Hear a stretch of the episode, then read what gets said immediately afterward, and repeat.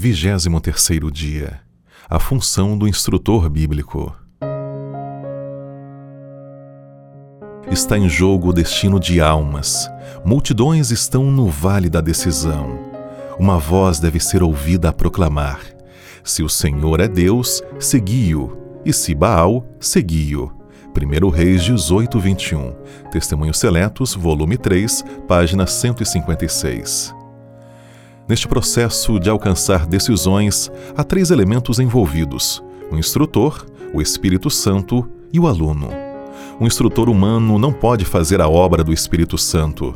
Nós somos apenas os condutos mediante os quais trabalha o Senhor.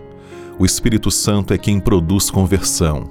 Ele convence a mente e converte o coração, produzindo assim uma total aceitação espiritual da verdade o aluno decide se aceita ou não as impressões do Espírito Santo em sua vida. Como instrutor, nós podemos ensinar a mensagem. Ao ter dificuldades em apresentar um tema mais difícil, busque a ajuda do pastor ou outro irmão. Fazer apelos progressivos. Muitos aguardam um apelo para se decidirem. Faça um apelo sobre o assunto apresentado no final de cada estudo não irá conseguir uma entrega total no final do curso se não houver decisões progressivas em cada passo ao longo do caminho. Leve o interessado a tomar as decisões mais simples primeiro. Dar um testemunho pessoal.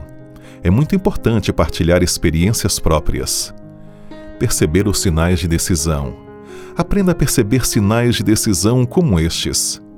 Que faço se meu esposo não me deixar devolver o dízimo? E se eu perder o emprego por causa do sábado?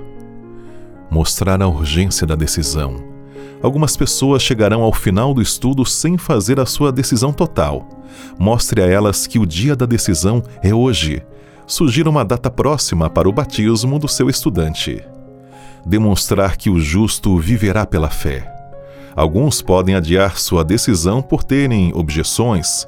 Nesse caso, mostre que a fé é um grande poder e ajude-os em oração para que tomem a decisão.